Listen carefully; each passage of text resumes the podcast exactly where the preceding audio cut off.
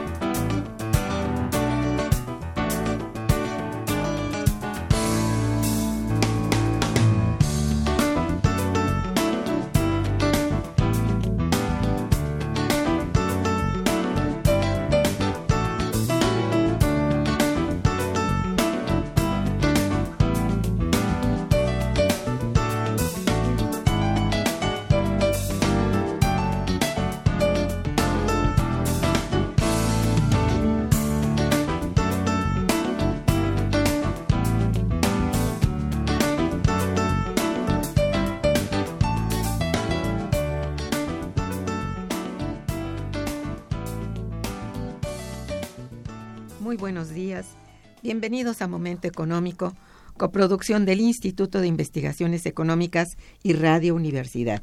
Les saluda Irma Manrique, investigadora del Instituto de Investigaciones Económicas, hoy jueves 20 de abril de 2017. El tema que abordaremos el, el, día de hoy es la Hacienda Pública Mexicana y para ello contamos con la grata presencia de la doctora Marcela Estudillo Moya, Bienvenida, Marcela. Y del maestro Francisco Javier Fonseca Corona. Bienvenido, maestro. Los teléfonos en el estudio son 55 36 89 89 con dos líneas para el área metropolitana. Asimismo, los invitamos a comunicarse desde el interior de la República al teléfono LADA sin costo 01800 505 26 88. La dirección de correo electrónico para que nos envíen sus mensajes es una sola palabra momentoeconómico arroba unam.mx. También les invito a escucharnos a través de internet en www.radiounam.unam.mx. De nuestros invitados. Marcela Astudillo Moya es maestra y doctora en Administración Pública por la Facultad de Ciencias Políticas y Sociales de la UNAM y licenciada en Economía por la misma universidad. Es investigadora en el Instituto de Investigaciones Económicas, también de la UNAM, y miembro del Sistema Nacional de Investigadores. A nivel licenciatura ha sido profesora titular de Finanzas Públicas en el SUA de la Facultad de Economía en la Facultad de Ingeniería imparte cátedra desde 1990. También ha sido profesora en la División de Posgrado de la Facultad de Economía y en la actualidad imparte cátedra en el Doctorado de Economía de la Facultad de Economía. Es autora de numerosos materiales de apoyo a la docencia, como son Conceptos básicos del federalismo fiscal, El caso de México, Fundamentos de Economía y justamente el que presentamos el día de hoy, Finanzas Públicas para Todos, una introducción a la Hacienda Pública Mexicana. Francisco Javier Fonseca Corona es maestro en políticas públicas comparadas por la Facultad Latinoamericana de Ciencias Sociales y licenciado en Derecho y en Economía por la Universidad Nacional Autónoma de México. Imparte las cátedras de Finanzas Públicas y Problemas Socioeconómicos de México en la Facultad de Derecho de la UNAM y la de Economía y en la de Economía del Crecimiento y Desarrollo en la Facultad de Economía de la misma universidad.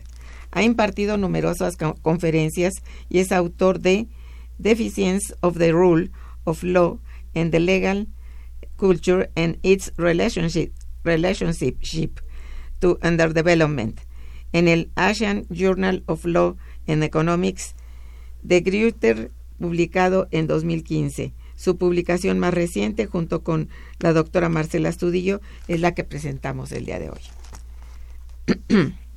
Nuestros invitados hoy se encuentran con nosotros con el propósito de presentar a ustedes su más reciente libro, intitulado, digo nuevamente el título, Finanzas Públicas para Todos, una introducción a la Hacienda Pública Mexicana.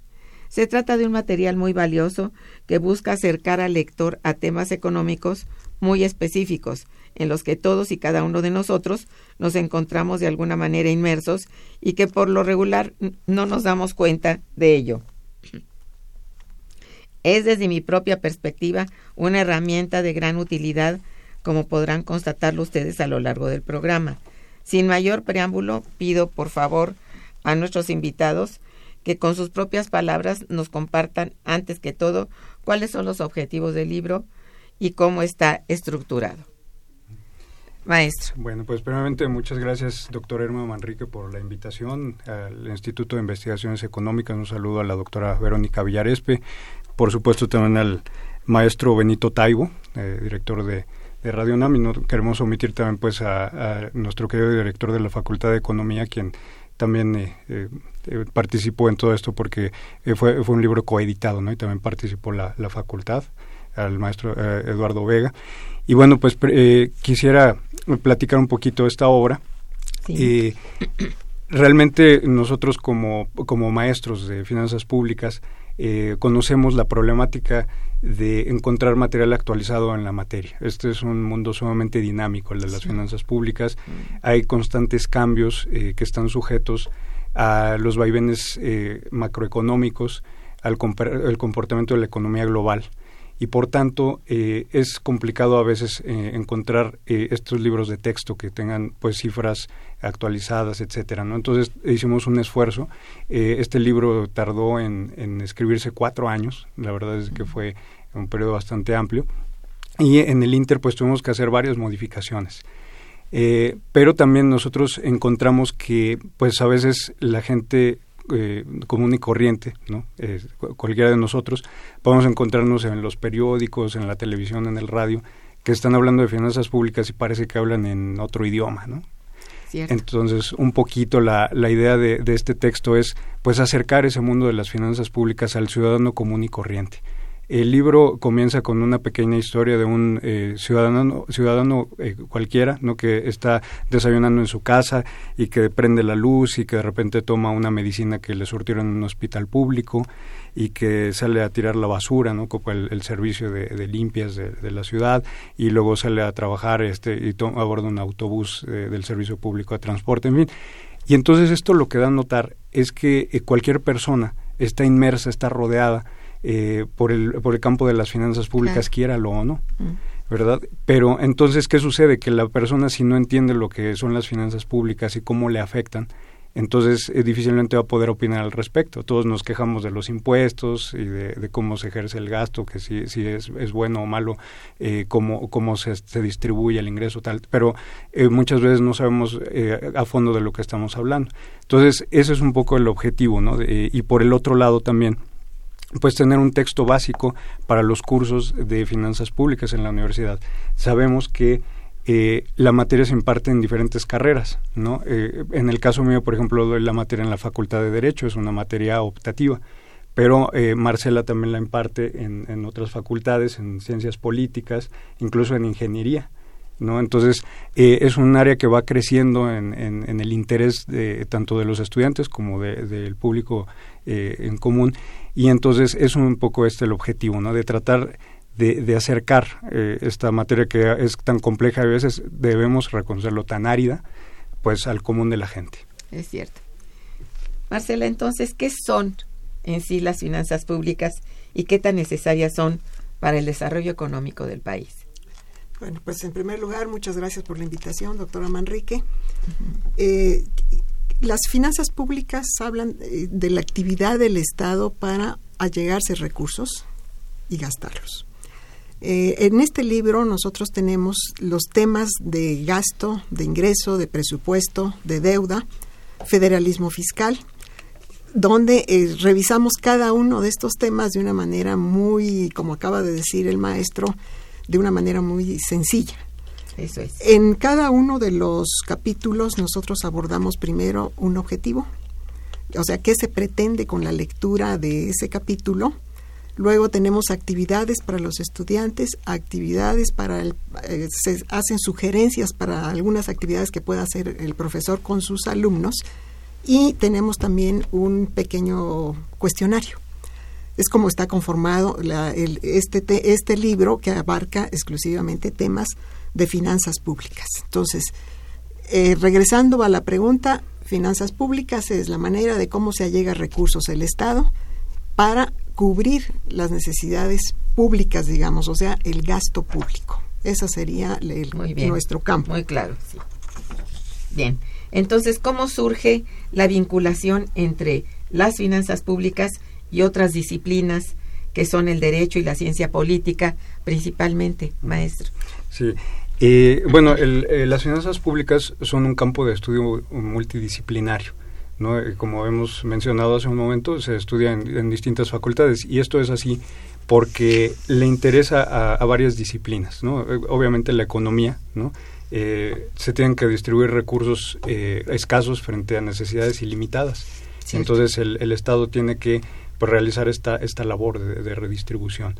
y por tanto, le interesa la economía, pero también le interesa el derecho porque el derecho quiere saber, digamos, la ciencia jurídica, eh, cómo es que se regula esta distribución del ingreso y también cómo se regula la captación de los recursos por parte del Estado. Y tenemos pues una este, miría de, de, normas eh, eh, en materia de finanzas públicas, ¿no? desde las normas impositivas, las normas sobre el gasto público, sobre disciplina financiera, etcétera. Por eso es de gran importancia también para la ciencia jurídica. Eh, pero también tenemos que tomar en cuenta que las finanzas públicas son un fenómeno político. ¿No? El, el, hecho de que, por ejemplo, llegue el proyecto de presupuesto de egresos de la Federación y empieza aquello que le llamamos comúnmente el jale de la cobija, ¿no? Este, a ver, eh, vamos a eh, eh, mm, dar más presupuesto a la agricultura o lo damos más a la educación o lo damos más a la seguridad pública. Y entonces viene una interacción entre grupos de poder, ¿verdad? Que, que, dicen, bueno, vamos a destinar más a este sector porque es el sector que me apoya a mí y entonces bueno, este mejora a este otro porque es el que me apoya a mí. Y entonces es un fenómeno político, dependiendo del grupo que esté en el poder, va a ser cómo se manejan las finanzas públicas. Sí, muy bien, es muy claro. Sí, Inclusive en la parte política, una de las preguntas que es ¿a quién le cobro? Y luego la siguiente pregunta es ¿en qué lo gasto? Y esto obviamente que afecta a la población de diferente manera, ya sea que se, se utilice un tipo de impuesto o el gasto también, ¿en qué gasto? en salud o gasto en, infraestructura, o sea, todo esto tiene efectos dentro de la población. Sí, y va a afectar a diferentes sectores. Así es. Muy bien, pues estamos en momento económico eh, conversando con la doctora Marcela Astudillo y con el maestro Francisco Javier Fonseca sobre la hacienda pública mexicana. Quédense con nosotros. Vamos a hacer una breve pausa. Está escuchando Momento Económico.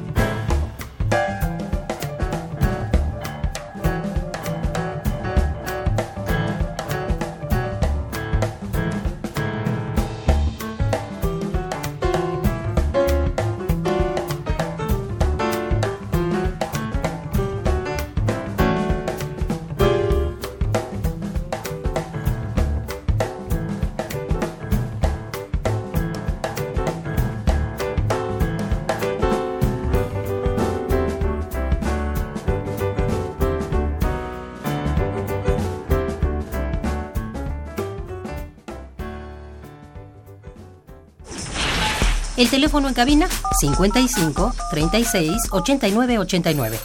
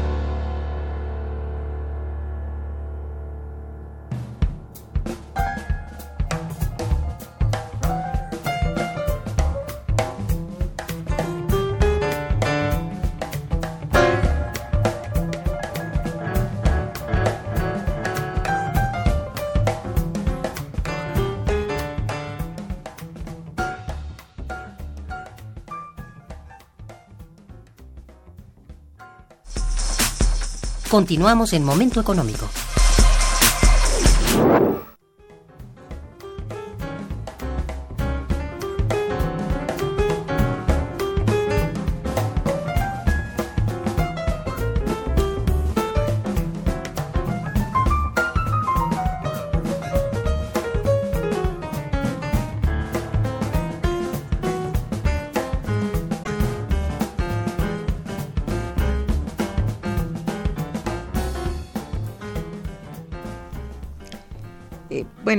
Todo esto que acaban ustedes de relatar realmente lleva una institucionalidad.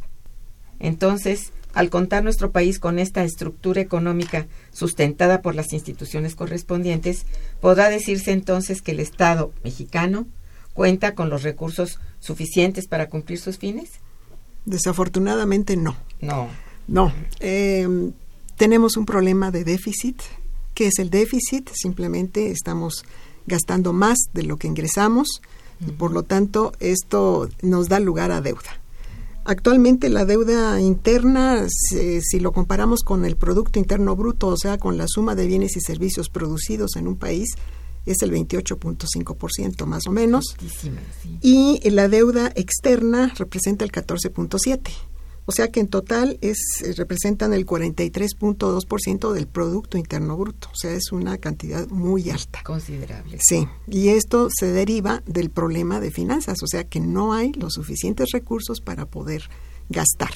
O sea, normalmente siempre tenemos más gastos que ingresos. Y esto Son ha sido necesarios. Así Son es. cuestiones necesarias. Sí, maestro.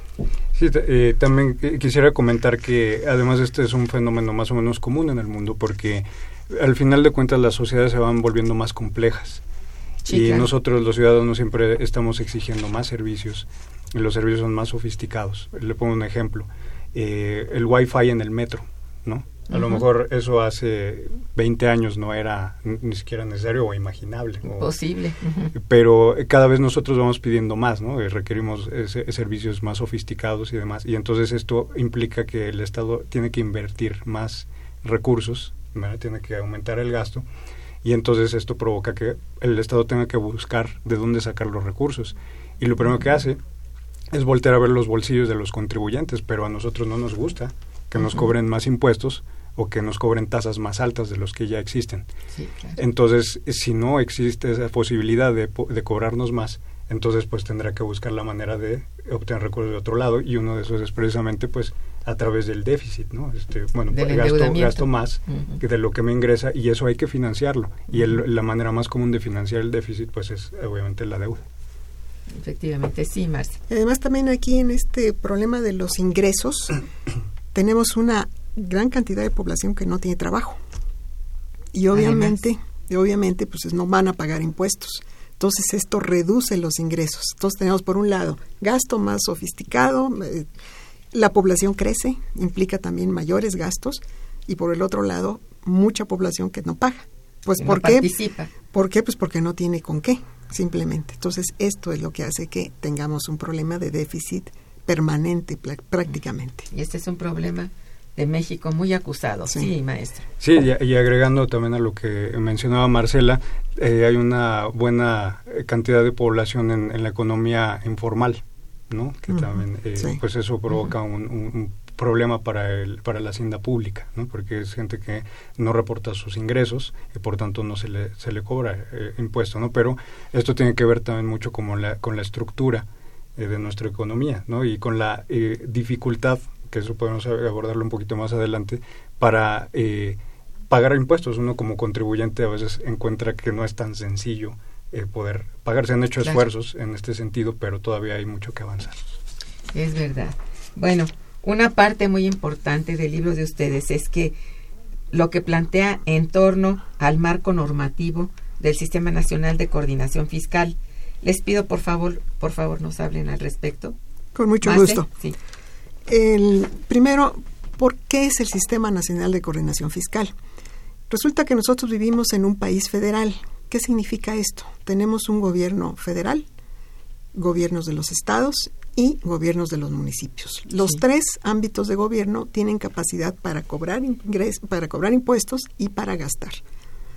El, el Sistema Nacional de Coordinación Fiscal lo que pretende es coordinar estos este cobro de impuestos. ¿Por qué? Porque el mismo ciudadano que vive en el municipio de Tuzla Gutiérrez tendría que pagarle al municipio, le tiene que pagar al estado de Chiapas en este caso y le tiene que pagar a la federación.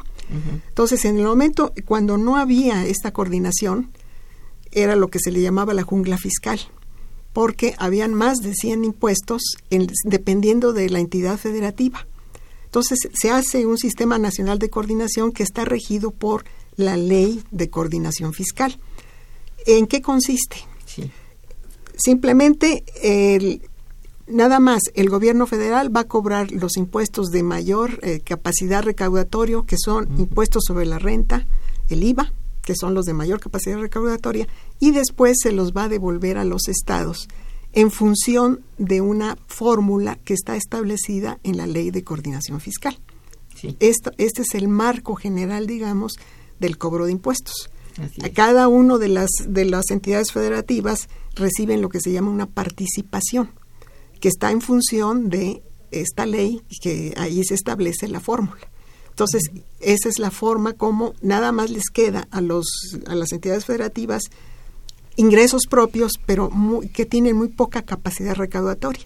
Y de los municipios ni se diga, prácticamente nada más tienen el predial y el cobro de agua. Todos los demás impuestos los cobra directamente la federación. En esto consiste la ley de coordinación fiscal a grandes rasgos. Es complicada, pero llegó a ser más justa en todo caso. Sí, porque se pretendía, lo el problema era que dependía de dónde se estuviera, en qué, en qué entidad federativa era lo que había que pagar de impuestos, lo cual era muy complicado tanto para el contribuyente como para la autoridad eh, recaudatoria. Entonces, esto hace que se facilite, digamos. Pero se crea otro problema, el problema de dependencia.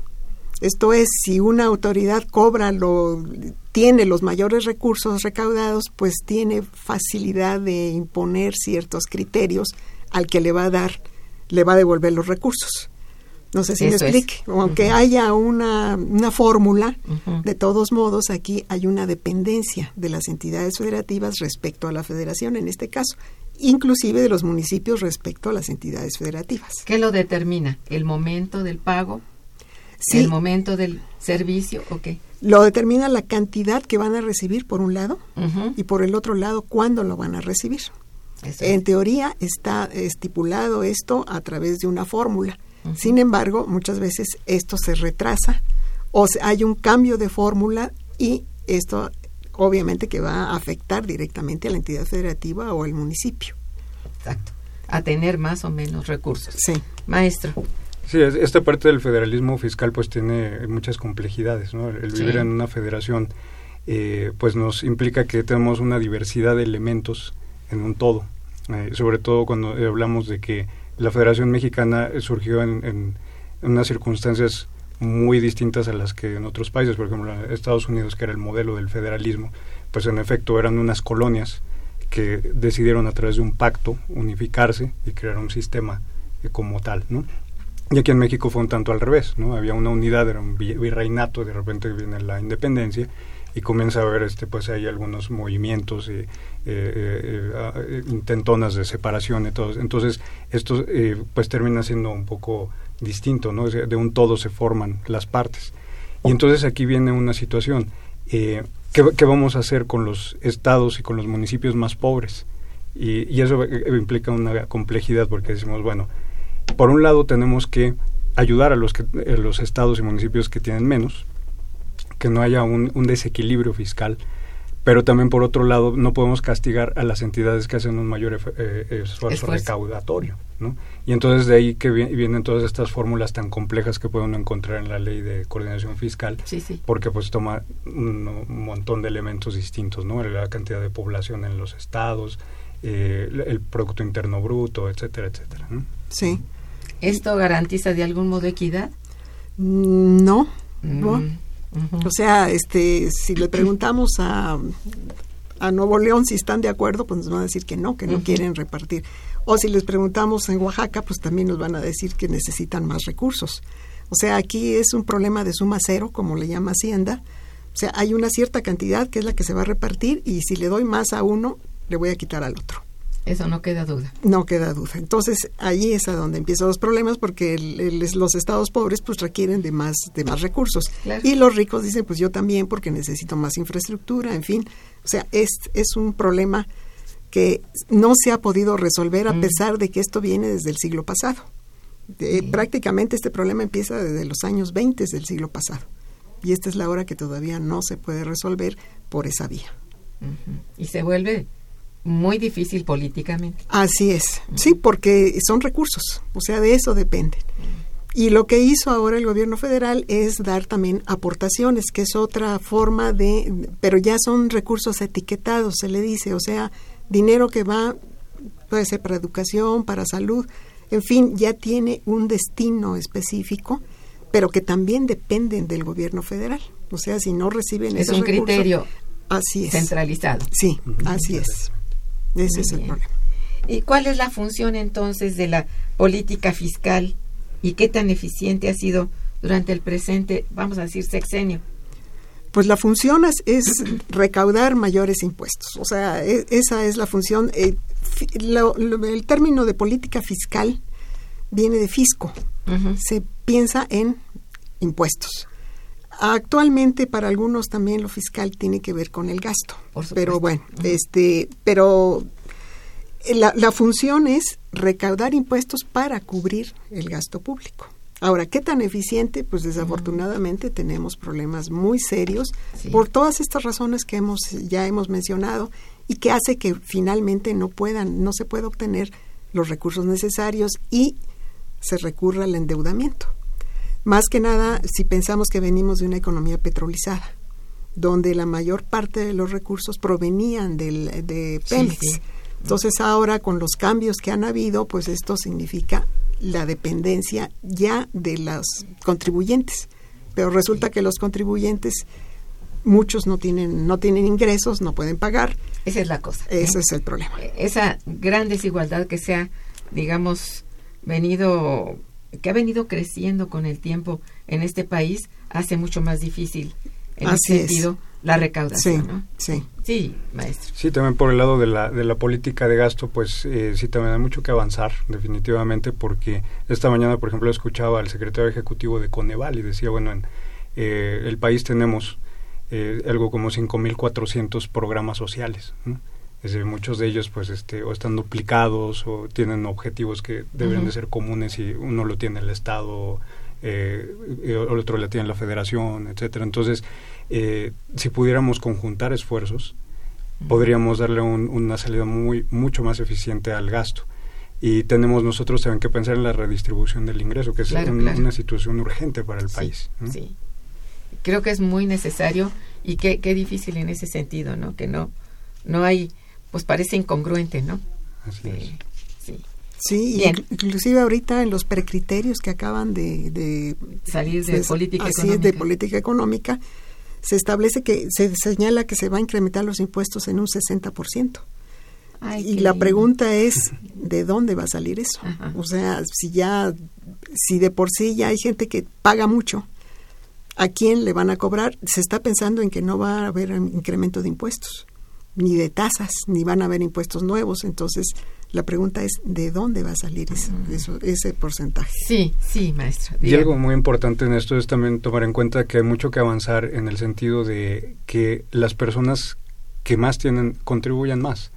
Eh, porque todavía hay muchos mecanismos, hay algunos que hablan incluso de ingeniería eh, fiscal, porque hay grandes empresas que pueden encontrar la manera de pues eh, deducir deducir eh, impuestos etcétera ¿no? Incluso pues eh, crean fundaciones eh, para poder eh, deducir ¿no? este algunos gastos etcétera no las donaciones en fin entonces yo creo que todavía hace falta que estos grandes contribuyentes puedan aportar más a la hacienda pública y eso tenga un impacto en la redistribución del ingreso Claro, ha dicho una verdad muy grande. Sí, sí, Marcia.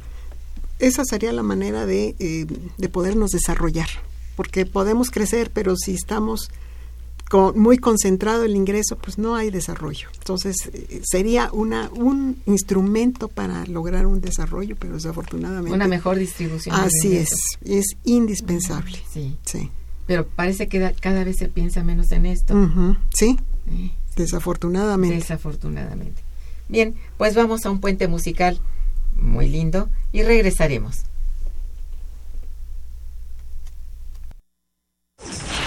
Está escuchando Momento Económico por Radio UNAM.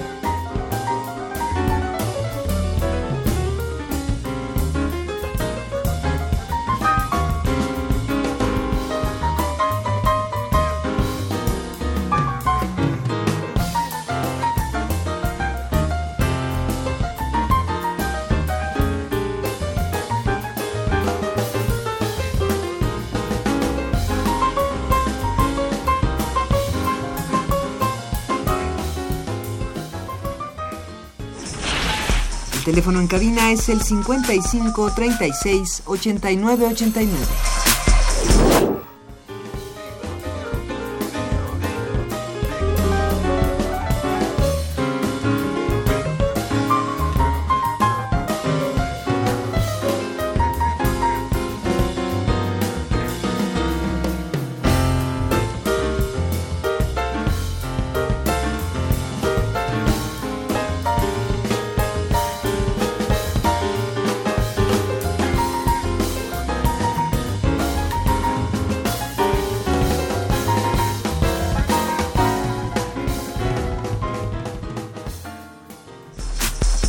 Continuamos en Momento Económico.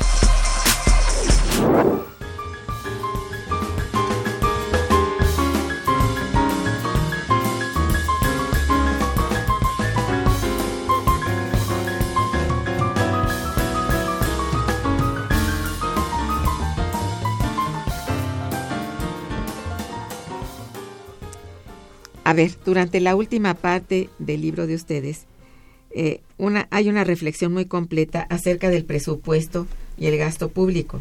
Sin embargo, me, bueno, pretendería yo que compartieran con nosotros, con nuestro auditorio, la explicación en torno a los sistemas presupuestarios. ¿Se puede? Con mucho gusto. Por favor. Los sistemas presupuestarios pues, son técnicas para programar, ejecutar y controlar el gasto público. Eh, hay diferentes maneras de hacerlo. Uno de ellos es el presupuesto tradicional. ¿En qué consiste? Es la asignación de recursos considerando los requerimientos de las dependencias y entidades del sector público. Es como se hacía antes. Ahí no se valora qué efecto tuvo ese gasto. Simplemente se le da lo que solicitan dependiendo de lo que se requiera y se acabó el asunto. Ese es el presupuesto tradicional. El PEF. Exactamente. Hay otro presupuesto que se llama base cero. ¿Qué quiere decir? Cada año partimos de cero. No es, no voy a tomar en cuenta qué fue lo que gastaste o no gastaste el año anterior, Ah. sino que como si nada, me presentas tus requerimientos y sobre de eso voy a voy a este a presupuestar el dinero. Eso se llama presupuesto base cero. Hay otro presupuesto que es el incremental. O sea, si este año te di eh, la cantidad, un millón, pues para el próximo te voy a incrementar en 2, 3% o 4% o lo que sea la inflación o eh, dependiendo del criterio. Por eso se le llama incremental. Allí tampoco voy a ver los resultados. El presupuesto basado en resultados, que es el que se, se está utilizando actualmente, o sea, el, se conoce como PBR, significa, eh, allí sí voy a, a- a- Tomar en cuenta. eh, sí, lo, qué resultados fue lo que obtuviste. O sea, cuánto te di, para qué te lo di, se lograron los objetivos, no se lograron. Esto es lo que se llama el presupuesto base cero. Parece más justo. ¿no? Exacto, porque hay una evaluación allí de los programas. Sí, claro. Eso implica la- la- necesariamente que se evalúen. De Sí. otra manera, simplemente te doy y este gástalo como sea. O sea, es- esa sería la, la forma como tradicionalmente se había usado. Así es. Sí. Ujú. Bien. Eh, ¿Quería agregar algo? No, simplemente, bueno, este, la, la, la pregunta que nos hace sobre la, la reflexión que hacemos al final del, del libro. Ah, sí. relacionado con esto. Y, y bueno, lo que nosotros eh, eh, decimos al final del libro es que al final de cuentas las finanzas públicas pareciera que se trata simplemente de, de datos, no de, de cifras, de asignaciones, etcétera, pero detrás de cada cifra hay un ser humano. Eso tenemos que tomarlo en cuenta y esa es un poco la conclusión del libro, que tenemos que tomar en cuenta que siempre la asignación de un peso, más a un peso menos a determinado rubro, va a afectar la vida de una persona. ¿no? Y eso es hablar de la ética de las finanzas públicas, que es una parte que generalmente no se aborda en, en- en los libros de texto. Así y es. entonces sí, sí cabe hacer esa reflexión final para que la gente que algún día va a tener en sus manos eh, el presupuesto eh, sepa que esto va a afectar la vida de la gente. ¿verdad? Esto pareciera hasta poético. sí, pero la realidad es muy Pero otra, ¿no? sí, esa Sí. es la realidad, sí, sí. eh, Resulta que la gente va, por ejemplo, al sector salud y se encuentra con que no hay medicinas. Efectivamente. Ese es un problema que les va a afectar directamente y si tiene dinero pues la tiene que comprar afuera, pero si no, este, a ver qué hace. O sea, estamos hablando de problemas muy bastante fuertes. sí. Bien, este, ¿cuáles son, digamos, los llamados, bueno, o los principios que rigen el presupuesto de egresos? Marcia. Bueno, son, son varios. Uno de ellos se habla de anualidad. O Esto es, todos los presupuestos deben de ser para un periodo o un ejercicio fiscal. Generalmente estamos hablando de un año. Entonces, pero también pueden haber presu- presu- avances presupuestales trimestrales, que es lo que hace Ah, ahorita sí. Hacienda para revisión, pero el presupuesto total se habla generalmente de años. Debe ser unidad, debe tener unidad. ¿Qué significa esto? Que debe haber un solo presupuesto. No se, no podría ser que el, gasto del gobierno estuviera en diferentes presupuestos. Tiene que estar todo el gasto en un solo documento, donde se van a incluir todas las dependencias y todos los organismos para saber cuánto es el total del gasto público.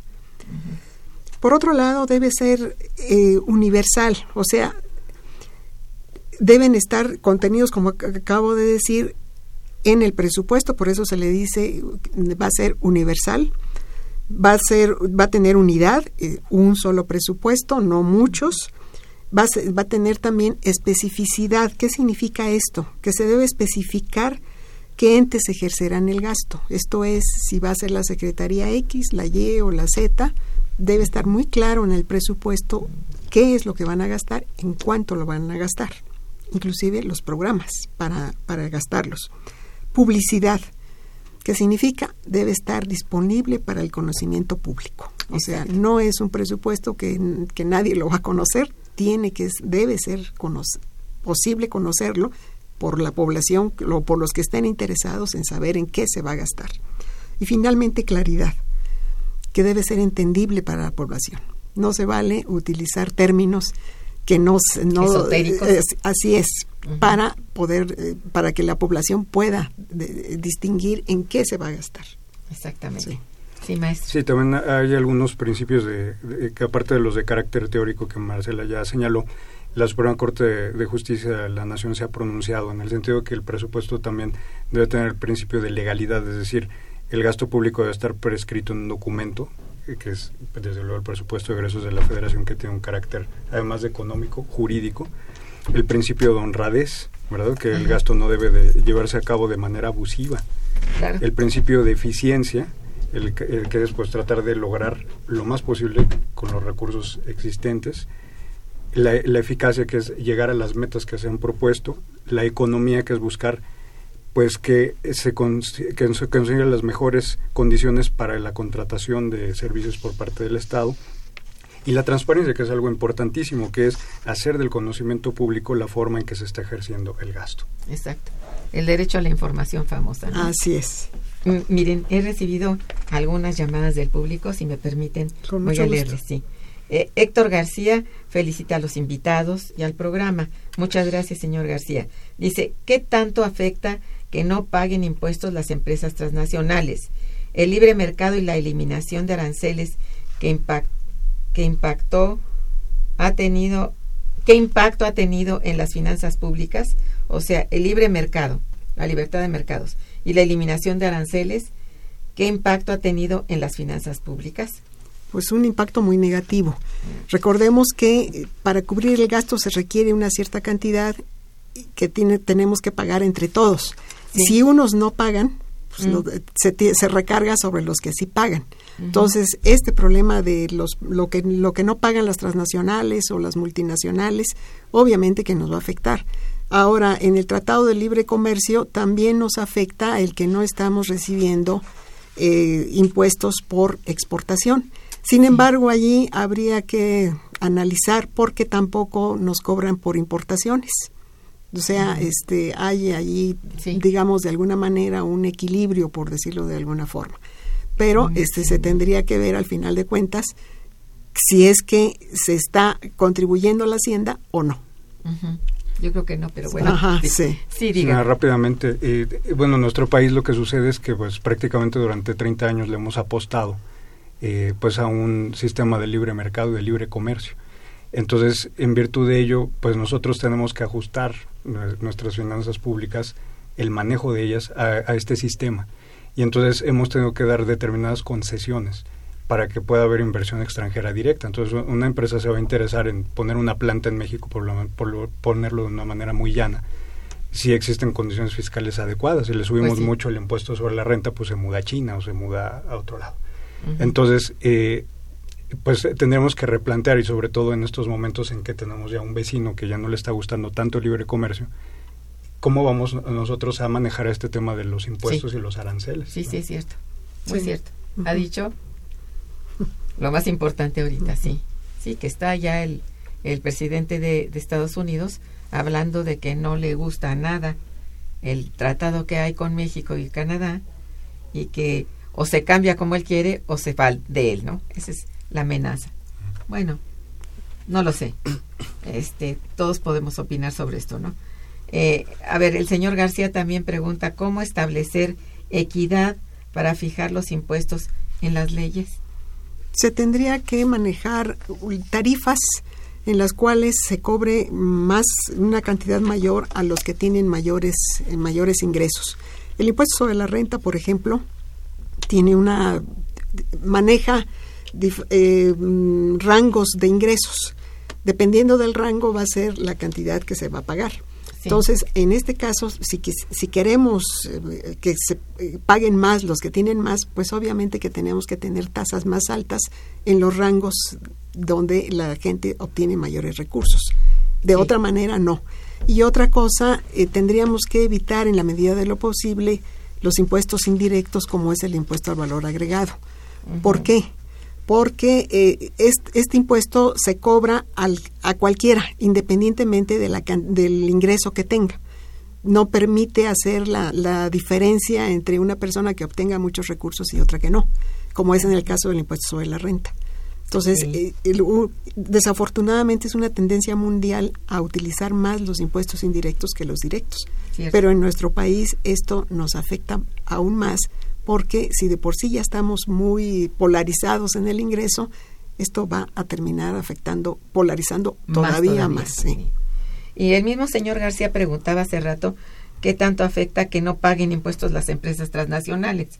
Ajá, sí, es lo Es- que ya es habíamos. lo mismo, ¿no? Sí, Sí. sí, así es.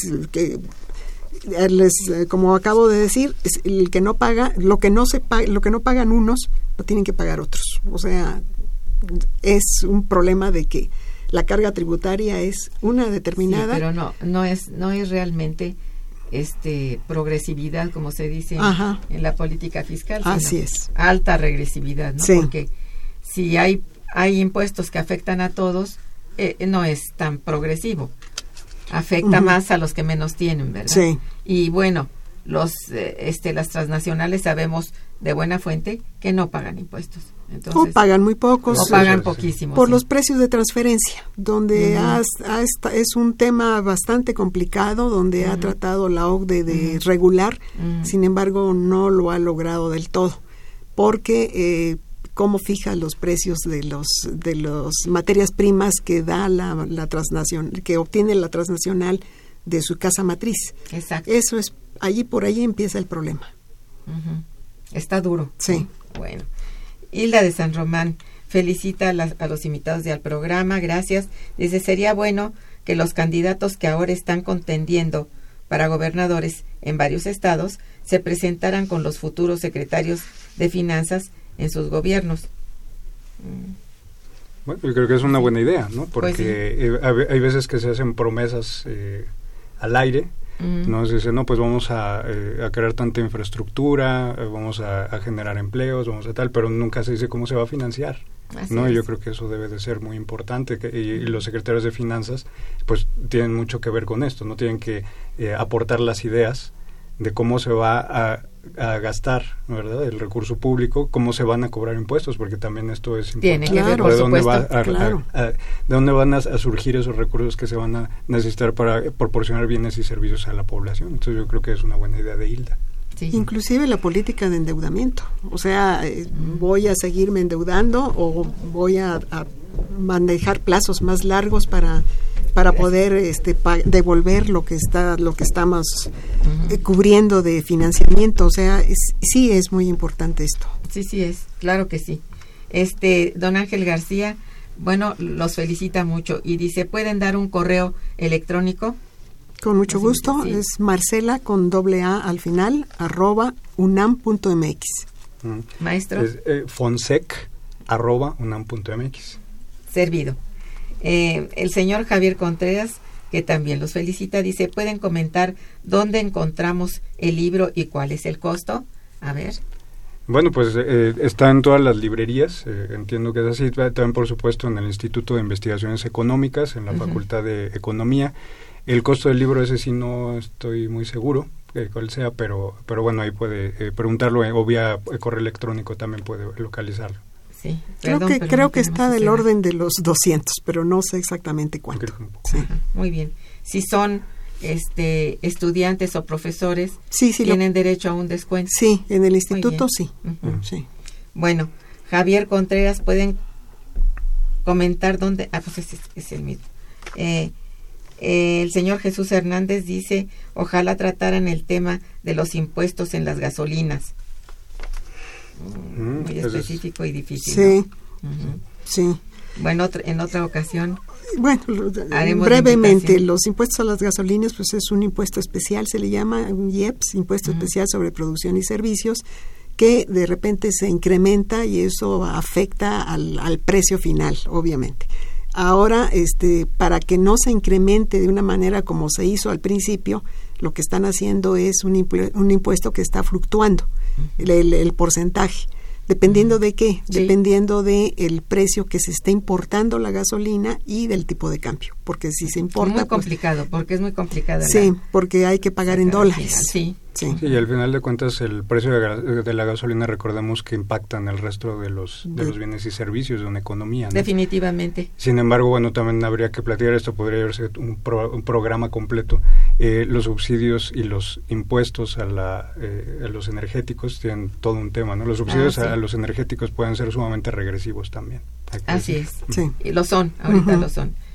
Eh, también Víctor García los felicita mucho, dice, felicito la visión tan humana de las finanzas públicas que tiene la conductora y los invitados. Ah, pues muchas gracias.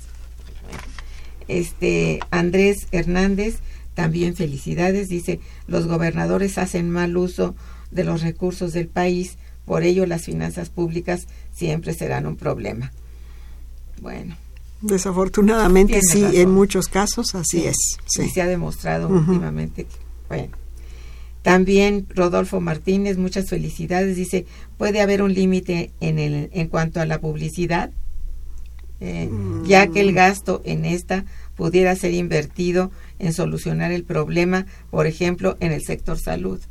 Me Ah, yo ima- creo que se, se refiere a lo mejor a la publicidad gubernamental, ¿no? Yo Ajá. me imagino que debe ser en eso o en la publicidad de ahora de las contiendas electorales, quizás.